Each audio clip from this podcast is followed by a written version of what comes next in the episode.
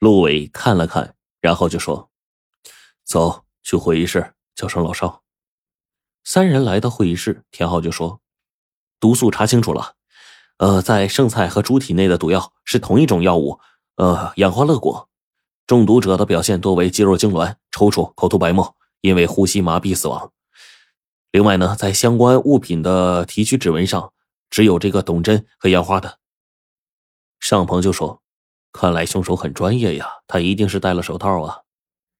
陆伟看了看手上一份关于农药的资料，突然眉头皱了起来，说：“奇怪呀，袋子里只有两种农药，凶手为什么偏偏选用氧化乐果而不是敌敌畏呢？”尚鹏就说：“都是剧毒药，随手拿一瓶就行呗。”陆伟摇头说：“不对，资料上说呢。”氧化乐果很刺鼻，而敌敌畏呢无色，而且有淡淡的芳香。凶手为什么偏偏用味重的毒药下毒呢？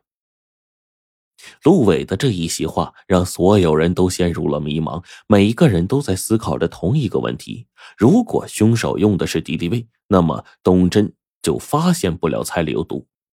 凶手究竟是想干嘛呢？难道只是想吓唬吓唬他们？或者下毒的人是一个不太熟悉农药的人。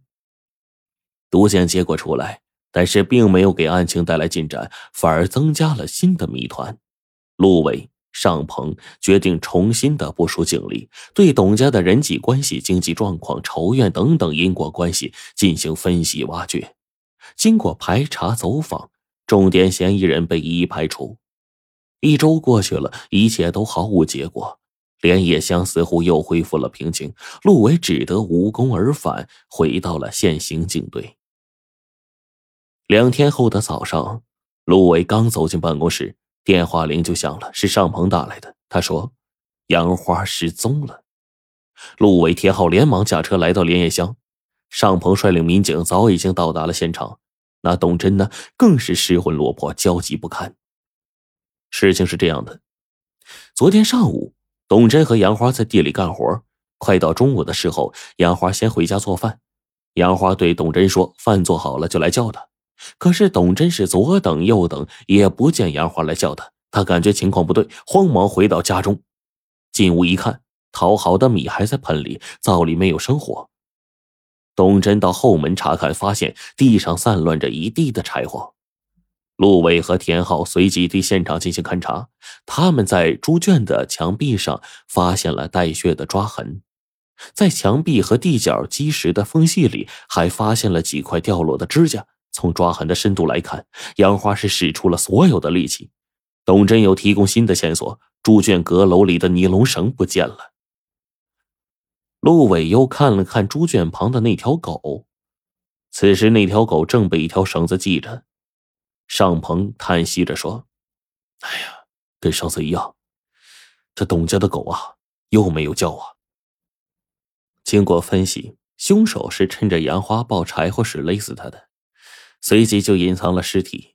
凶手竟然在办案民警的眼皮子底下作案，这是对公安工作的严重挑衅，简直是猖狂至极。现有关领导作出批示，要不惜一切代价尽快破案。于是，县里就派了一百多名警力到莲叶乡。与此同时，村民也自发组织了近两百人寻找杨花。他们对方圆十里进行了地毯式的搜索，没有任何的发现。杨花就好像人间蒸发了一样。县局又调来一只警犬，训犬员将警犬带到杨花房间里面，把杨花之前穿过的衣服给警犬嗅。警犬嗅了嗅，机灵的抖了抖身子。虎扑似的向着后门冲过去，大家正兴奋的跟着警犬跑出来，没想到警犬转了个圈，竟然趴在猪圈旁边，那里正是杨花最后失踪的地方。尚鹏就问：“这这是怎么回事啊？”训犬员就解释说：“从警犬的表现来看，有人是在猪圈旁边对杨花的尸体进行了非常专业的处理，让他的体味再也没有出现过。”凶手绝非等闲之辈啊！他究竟是怎么做的呀？用床单裹住带走，还是用口袋装走的？不对呀，这些都会留下气味啊！尚鹏拿出香烟，挨个发了一支。陆伟吸了一口烟，又重重的吐出来，然后说：“天浩，要不这事儿你给掰扯掰扯？”我我。田浩挠着头皮，这些年他是一直跟着陆伟的。要说提取现场物证、搞个技术鉴定什么的，这田浩是高手中的高手。可是让他分析案情，那他真就只能瞎掰了。陆伟每一次遇到思维瓶颈的时候啊，总是喜欢拿他开涮，借以活跃思维。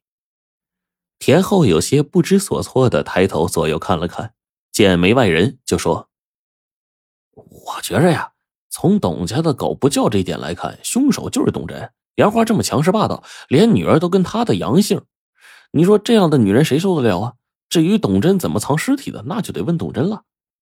尚鹏一听，呛了一口烟，严肃的说：“你还真是会瞎掰啊！要是因为这个，那这二十年来，杨花早就死八百回了。”再说投毒案中，要不是董真及时发现，当时躺在地上的就不是他家的猪了。还有这次杨华遇袭的时候，董真正在地里干活呢。他干完活回家的时候，邻居们都看到了。难道他会分身说？田浩吐了吐舌头说：“妹儿，是陆队叫我瞎掰的呀。”对杨花的搜寻工作整整持续了三天，毫无进展。搜寻人员相继撤离。第四天。唯有董真没有放弃，他早早的就爬起来到后山去找。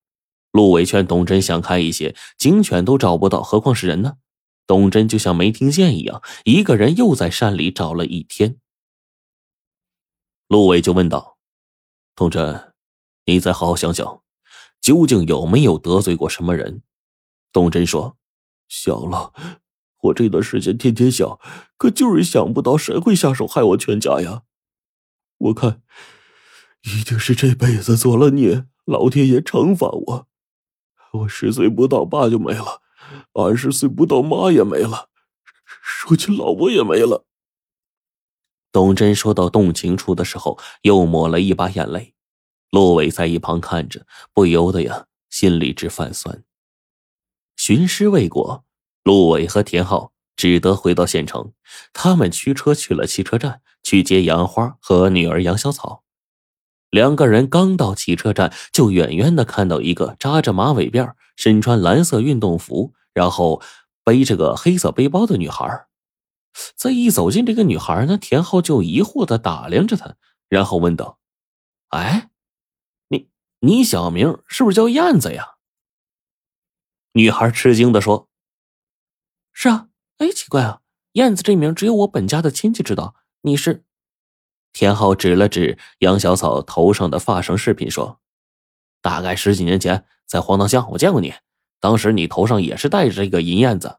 你说这银燕子是你奶奶给你的。嗯，当时呢，我看她漂亮，让你拿下来给我看看，你还不肯，你还咬我。要不是你妈拦着，